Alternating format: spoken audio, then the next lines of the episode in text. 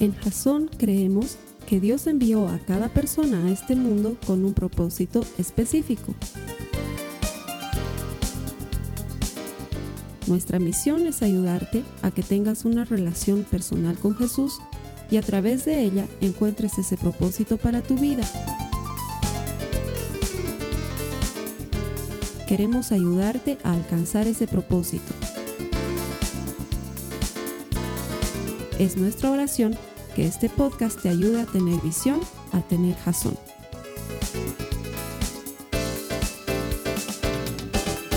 En esta serie, durante estas cuatro semanas, hemos estado aprendiendo a tomar mejores decisiones, ¿no? Mejores decisiones. La semana 1, a manera de recordatorio, eh, hablábamos acerca de que hay decisiones que vamos a tomar que van de acuerdo a nuestro propósito, pero que no necesariamente nos van a ser muy populares. No nos van a querer mucho por ciertas decisiones que vamos a tener que tomar, pero esas decisiones son muy importantes porque están de acuerdo al propósito que tiene Dios para nuestra vida. La segunda semana veíamos que hay decisiones que no te toca tomar porque tú no estás en control de todo y no puedes querer controlarlo todo. Y la semana pasada teníamos un mensaje ultra increíble que a mí realmente me ha, me ha cambiado la manera en la que he vivido estos últimos siete días, que si se acuerdan era la diferencia entre importante y urgente. Que si empiezas a enfocarte en lo importante, pronto lo urgente va a ir desapareciendo. Y era muy bueno. Cuando estábamos preparando eh, los temas con, Carlos Alberto, a mí me tocó dar el mensaje de lo urgente, el de la semana pasada. Pero cuando veíamos los títulos de, de los mensajes, yo le dije, hermano, yo quiero dar el de la semana 4. Y les cuento esto porque el Señor puso en mi corazón en ese momento que ese mensaje lo tenía que dar yo, porque es el que más me cuesta superar.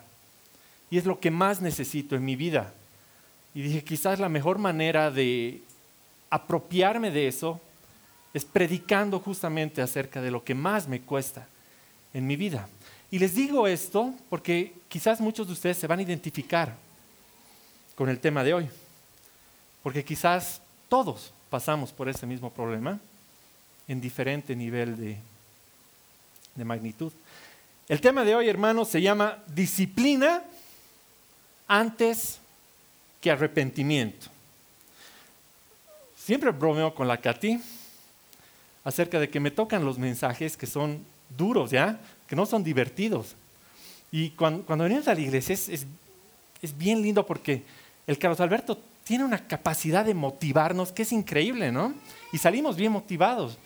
Y justo le digo, siempre me tocan los duros, pero ahora me ha tocado por voluntad propia, hermanos. Así que, si el mensaje es duro, quiero que sepan que es con mucho amor desde mi corazón, hermanos, y no es algo personal, no los estoy juzgando, no estoy juzgando sus vidas en absoluto, sino es algo que tenemos que aprender y tenemos que escuchar. Así que para ir directo al grano, hoy tengo una noticia que darles, hermanos. No importa si eres cristiano o no, no importa si eres bueno o malo, no importa si naciste en una cuna de oro o no, en la vida vas a experimentar mucho, mucho, mucho dolor. Así que bienvenidos a Jason, hermanos, donde siempre los queremos hacer sentir bien y los queremos motivar para enfrentar la semana que se viene. Y sí es verdad que muchas veces la prédica es entretenida, es agradable, pero algo que nunca, nunca hacemos en Jason es disfrazar la verdad para que sea entretenida. Eso no puede suceder jamás y no sucede en Jason. Y la verdad es esa en la vida vamos a experimentar dolor. Vamos a experimentar dolor y lo vamos a experimentar muy, muy a menudo. Jesús ya nos dijo en Juan 16, 33, en este mundo vamos a encontrar aflicción. Es así. La verdad es que hay, hay dolor que no tiene nada que ver con nuestras acciones, no tiene nada que ver con lo que estamos haciendo, no tiene nada que ver con, con lo que está pasando en nuestra vida. Sales del trabajo a tiempo, estás volviendo a tu casa y de pronto viene un borracho y te choca y tienes algo que no estaba en tu control, pero en lo absoluto, y estás sufriendo. O de pronto estás en tu trabajo, recortan personal y tú eras el empleado ejemplar, el cumplido, el que llegaba siempre a tiempo, el que hacía todas las cosas bien y tu nombre está en la lista de los que se han quedado sin trabajo. Y no está en tus manos, no estaba en tu control. O de pronto viene tu hijo y te dice, papá, me hice del Bolívar. Y tú dices, pero tampoco es su culpa, él no sabe lo que está haciendo. Hermanos, no, era, no es chiste, hermanos, es mi historia, es mi vida. Hay, dolores que no están en tu control. Eso es cierto. Vas a pasar por dolores que no están en tu control. Pero también es cierto que hay dolores que sí dependen de ti. Porque esos dolores están relacionados a las decisiones que tomas en la vida. En otras palabras, tú puedes elegir qué dolor quieres experimentar. ¿Cómo es eso? ¿Puedo experimentar el dolor de hacer algo hoy? ¿O puedo experimentar el dolor de las consecuencias de no haberlo hecho mañana? Por ejemplo, para los jóvenes, ¿puedes experimentar el dolor de obedecer a tus padres hoy y no salir con esa persona que sabes que te hace daño? ¿O puedes experimentar el dolor de las consecuencias de haber salido con esa persona después? Entonces ya ven más o menos hacia dónde va el tema. ¿Puedo experimentar el dolor de ser estricto y vivir de acuerdo a mis ingresos? ¿O puedo decidir experimentar el dolor de mis deudas más adelante? Entonces sí tenemos cierta elección en los dolores que decidimos experimentar en la vida. Hoy vamos a hablar acerca de esta gran decisión. Porque al final de cuentas, en el momento en el que decides, tú de manera personal tomas una decisión. Y si hay una frase con la que nos tendríamos que ir toda la semana, es la siguiente. Yo prefiero el dolor de la disciplina antes que el dolor del arrepentimiento. Y es muy claro, prefiero la disciplina antes que arrepentirme. Pero no son los caminos los que son los difíciles, no es el camino de la disciplina o el camino del arrepentimiento los que son difíciles. Es ese momento en el que tomas la decisión porque dices, ¿cómo hago? ¿Cómo hago? Y para, para ver cómo hago, qué es lo que vamos a ver hoy, qué es lo que vamos a aprender, primero necesitamos ver un poquito qué es la disciplina. Hay una definición que es muy interesante porque es práctica. ¿Qué es la disciplina? La disciplina es elegir aquello que anhelas más antes que aquello que anhelas ahora. Yo elijo aquello que anhelo más antes de lo que anhelo en este momento. Y Pablo es quien nos va a enseñar a entender esto en su correcta dimensión. En Romanos 7:15 dice, realmente no me entiendo a mí mismo, porque quiero hacer lo que es correcto, pero no lo hago. En cambio, hago lo que odio. ¡Wow! ¡Wow! Ahora, para los que no saben quién es Pablo, los que están viniendo por primera vez, Pablo es un increíble de la Biblia. Él escribe casi un tercio del Nuevo Testamento. Su conversión es fantástica porque se convierte de manera milagrosa. Eh, pasa por problemas muy grandes, lo meten preso, lo torturan, pasa hambre. Creo que ha naufragado más de tres veces. Pablo era alguien que tenía claro, pero claro, claro, claro, qué tenía que hacer en esta vida. Él sabía que su vida era llevar la palabra de Dios a como dé lugar. Y aún así, con esa claridad de propósito en su vida, Él nos dice, no me entiendo. Sé lo que tengo que hacer y hago lo contrario. Y es increíble que Pablo nos diga esto, porque eso nos hace dar cuenta que nosotros tenemos los mismos problemas. Igual que Él, porque, hermanos, nos pasa lo mismo a todos. Sabemos lo que tenemos que hacer y hacemos lo otro. Y dices, no me entiendo, no me entiendo, ¿qué me pasa? El médico me ha dicho, estoy al borde de un infarto, ya no puedo comer comida chatarra. Y sales con tu familia a comer y te pides la hamburguesa, doble, con tocino. Dices que te agrande el combo. Y, y después en la noche estás en tu casa y dices, no me entiendo.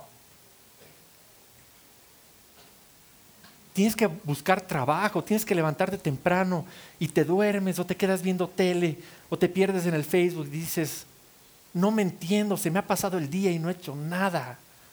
Y sabes que eso te empieza a frustrar y a frustrar y a pelearte contigo mismo porque dices, no me entiendo, ¿qué me pasa? ¿Por qué hago esto? A Pablo le pasa lo mismo. Se empieza a frustrar, tanto así que en el versículo 24 él dice, soy un pobre desgraciado. ¿Te imaginas? O sea, ¿no te has sentido así alguna vez? Yo me he sentido así. ¿Qué pasa? ¿Por qué no puedo? ¿Quién me libertará de esta vida dominada por el pecado y la muerte? Y en el versículo 25 nos dice algo muy interesante. Gracias a Dios, la respuesta está en Jesucristo nuestro Señor. Y tú dices, sí, gracias Señor. Pero yo a los cinco segundos me he preguntado, ¿por qué? ¿Cómo? sí creo entender lo que me está diciendo Pablo, pero todavía no entiendo cómo hago para tomar la decisión correcta. ¿Qué hago entonces? Si la solución está ahí, ¿cómo? Y eso es lo que vamos a ver hoy. ¿Por qué, ¿Por qué la respuesta está en Jesucristo? A ese ciclo de intentar y no poder, de intentar y no poder, de intentar salir y no poder, de intentar bajar de peso y no poder, ese ciclo de intentar dejar el cigarro y no poder, dejar de tomar y no poder, eh, dejar la relación mala que tienes en tu casa y no poder, empezar a hacer crecer tu matrimonio, empezar a recuperar el tiempo con tus hijos y no poder, y no poder, y no poder. Aquí Pablo dice, la respuesta está en Jesucristo, pero ¿cómo? ¿Cómo? Por nuestra cuenta, vamos a seguir en ese camino. Pero hay una manera, dice Pablo, a través de Jesucristo, para salir de ahí.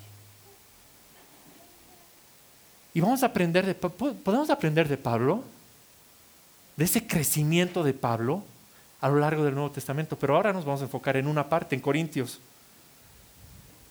Corintios 9, 24, que dice, ¿no se dan cuenta de que en una carrera todos corren, pero solo una persona se lleva el premio.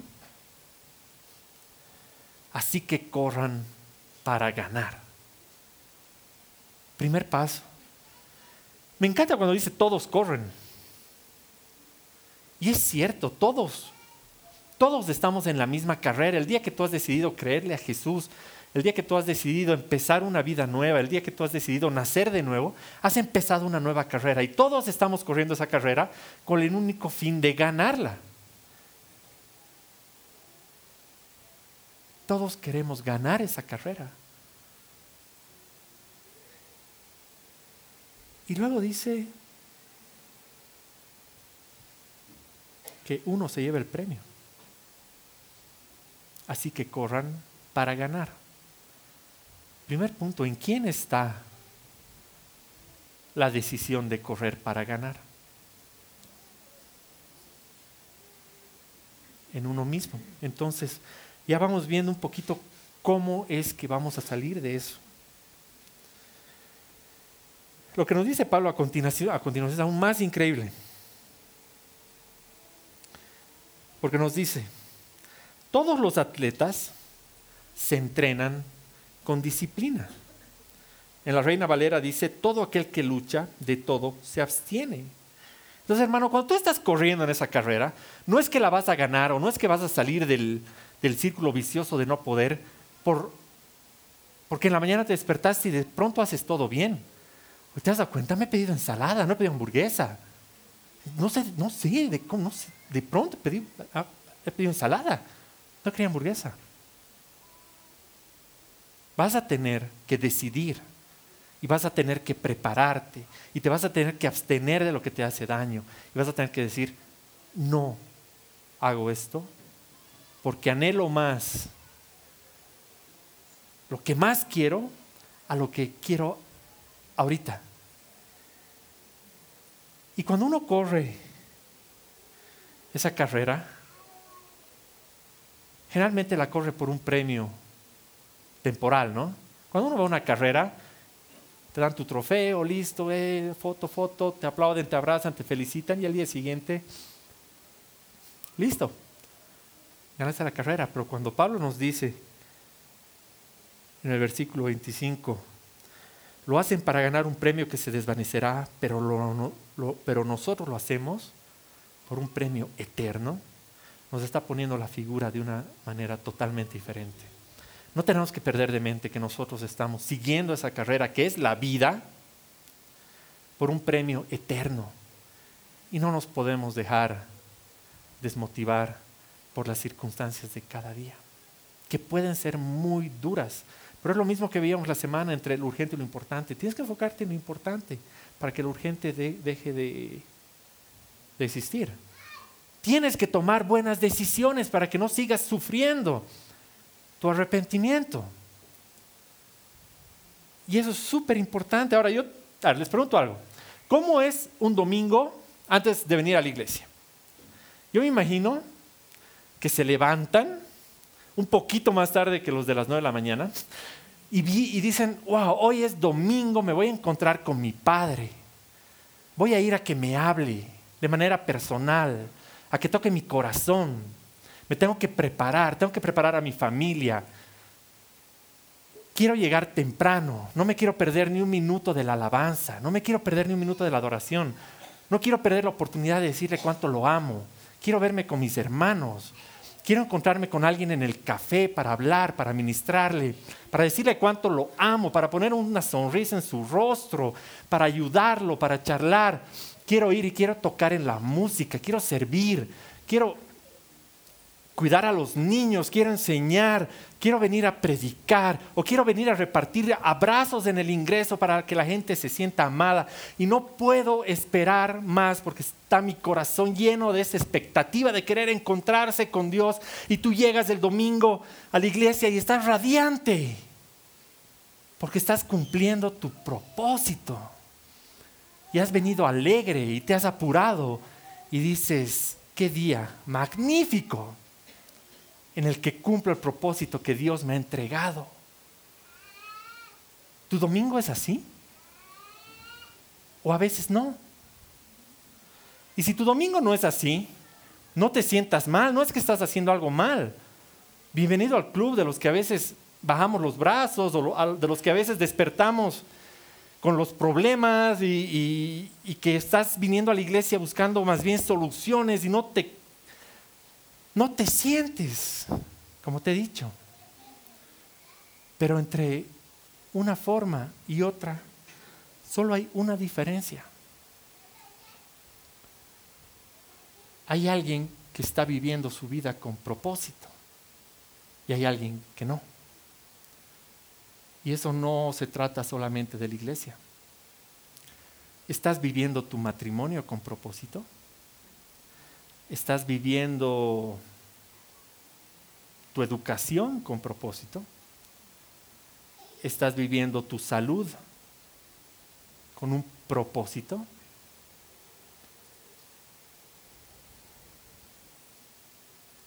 ¿Cómo te sientes? ¿O estás realmente agobiado por los problemas? ¿O no sabes hacia dónde apuntar? Ni siquiera sabes si la decisión que estás tomando es del camino bueno, del camino, del camino malo. Yo creo que hoy el Señor puede cambiar tu vida de una manera radical. Estoy convencido que a partir de hoy las decisiones que tomes tú, que tome yo, pueden cambiar de una forma radical cómo enfrentamos la vida, cómo enfrentamos nuestra relación con Dios y cómo asumimos la responsabilidad de ser sus hijos. Hoy. Y para eso quiero pedirles un favor. Quiero que todos cerremos los ojos. Y con los ojos cerrados, te relajes un poco, limpies tu mente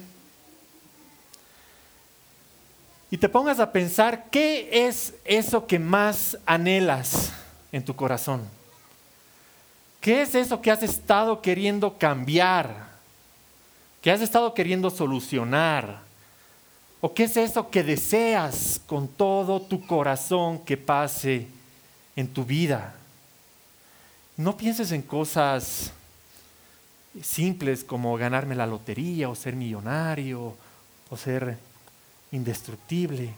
Piensa en lo que tu corazón realmente anhela dejar de fumar, pagar tus deudas, dejar un vicio, perdonar a alguien, sobresalir en tu trabajo, encontrarte con Dios, empezar a tener una verdadera relación con Cristo, empezar a leer tu Biblia cada mañana. ¿Qué quiere tu corazón? Piensa en eso y todavía con los ojos cerrados, enfócate en una sola y piensa en qué es lo primero que tienes que hacer hoy para empezar con eso. Porque hermano, tú sabes lo que tienes que hacer. Tú sabes qué es lo primero que tienes que hacer o qué es lo primero que tienes que dejar de hacer para seguir ese paso. Y ahora quiero que pienses por qué aún no has podido hacerlo. ¿Por qué no has podido dar ese paso? ¿Por qué te cuesta tomar cada vez esa decisión? Y si la pregunta es, no sé por qué no puedo, como Pablo, que dice, no me entiendo, quiero que ahora con los ojos cerrados y en oración le entreguemos ese segundo de decisión diario sobre ese tema que tú quieres alcanzar a Dios. Entonces te voy a pedir que tú ores con los ojos cerrados. Yo voy a hacer una oración. Puedes orar en tus propias palabras, puedes orar como tú quieras, pero tienes que orar, tienes que pedirle. Señor Jesús, Padre amado, hoy estás cambiando mi vida. Hoy estás poniendo en mí un propósito, Señor, estás poniendo un propósito inmediato. Esto es, Señor, lo que quiero. Esto, Señor, es lo que anhela mi corazón con toda mi vida y mi alma te pido, Señor que esta carrera en la que voy a llegar primero, tú me hagas más que vencedor, Padre. Tú me hagas victorioso de la carrera que estoy emprendiendo hoy con este propósito. Tú me has hecho nacer de nuevo, Señor, y me has levantado en victoria. Y solo te pido una cosa, Padre. Dame el coraje, dame el valor y dame la disciplina de ser un guerrero, Señor, en tu propósito. Dame, Señor, la fuerza, dame la voluntad para tomar las decisiones correctas cada día de mi vida, Señor. Despójame de todo el bagaje de mi pasado, Señor. Deshazte de todo eso que estoy arrastrando desde hace tanto tiempo que no me deja avanzar, Padre. Aliéntame en cada paso. Sé tú la mano que me levante cuando esté cansado. Señor, no te separes de mí ni un solo instante en esto que quiero y anhelo con todo mi corazón. Levántame, Padre, cuando esté caído y ya no pueda. Dame, Señor, cada día una nueva vida para que en esta carrera que estoy emprendiendo hoy, Padre, salga victorioso, Señor. Señor, hoy empiezo a correr con este propósito en mente, pero con el premio eterno en mi corazón. Te lo pido en el nombre de tu Hijo Jesús. Amén. Hermanos, quizás ya saben por dónde empezar.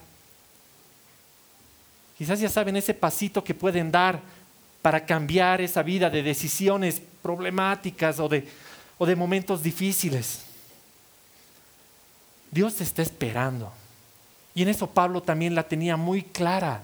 Y en el versículo 26 nos dice, por eso yo corro cada paso con propósito. Sé a dónde voy. Cada paso que doy tiene una razón de ser y nace ahí la fuerza de voluntad que tengo, porque en ese camino está Jesús. Entonces lo que nos decía Pablo al principio ya tiene más sentido. La respuesta está en Jesús, porque yo ya tengo un propósito.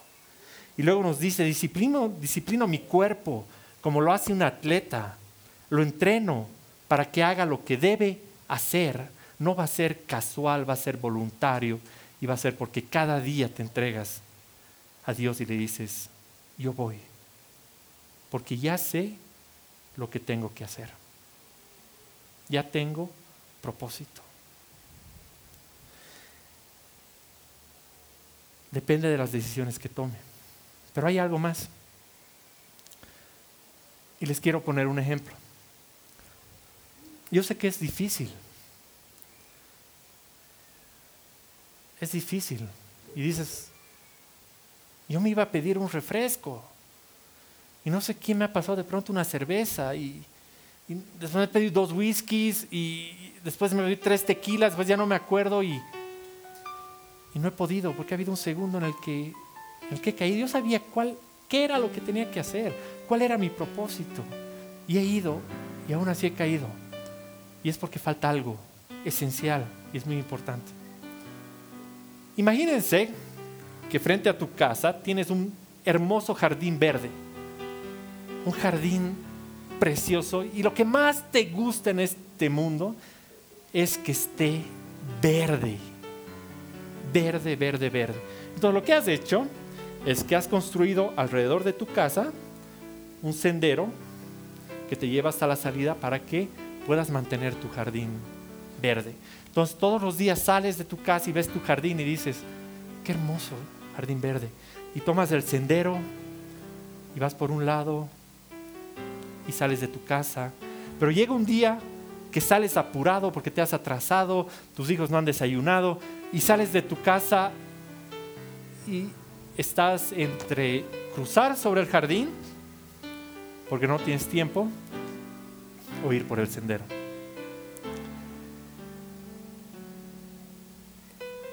Es igual a la pregunta y a la decisión que tomamos todos los días.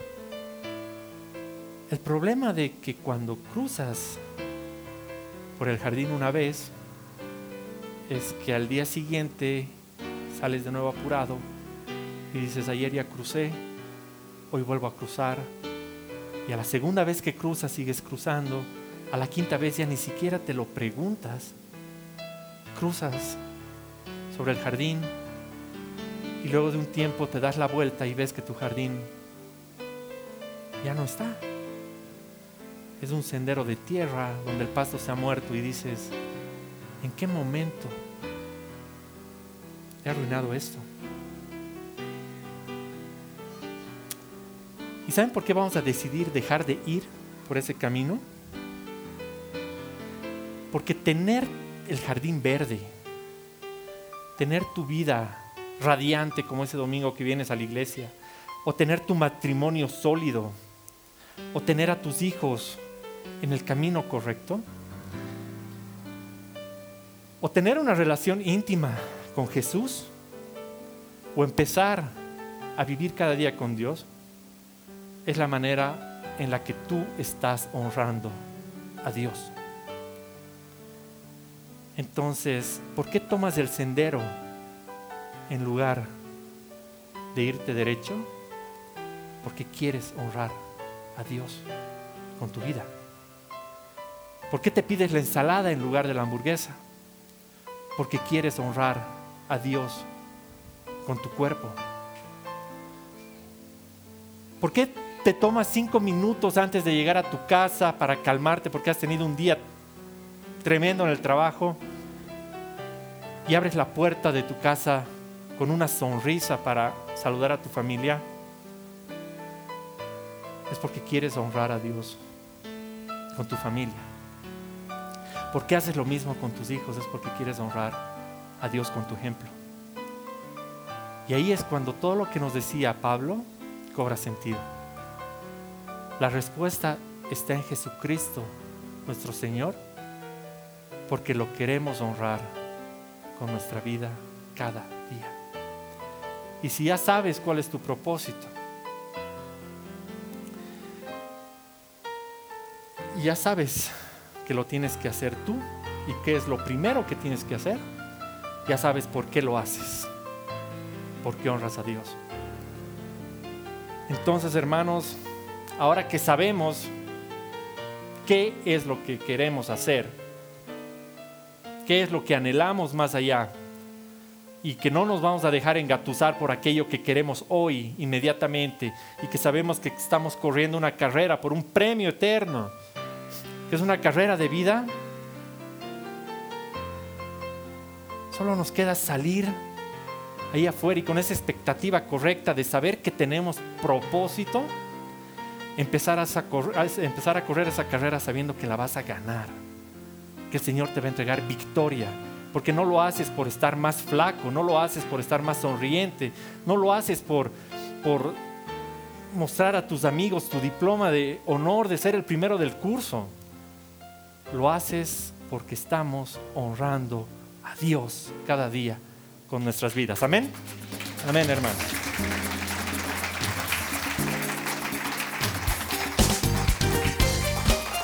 Esta ha sido una producción de Jason Cristianos con Propósito.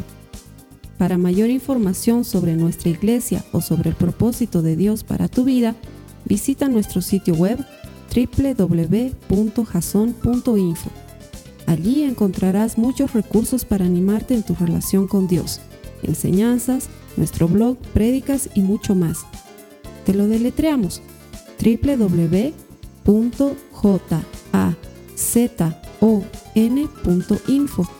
También puedes visitarnos en nuestro sitio en Facebook www.facebook.com barra Que Dios te bendiga abundantemente. Muchas gracias.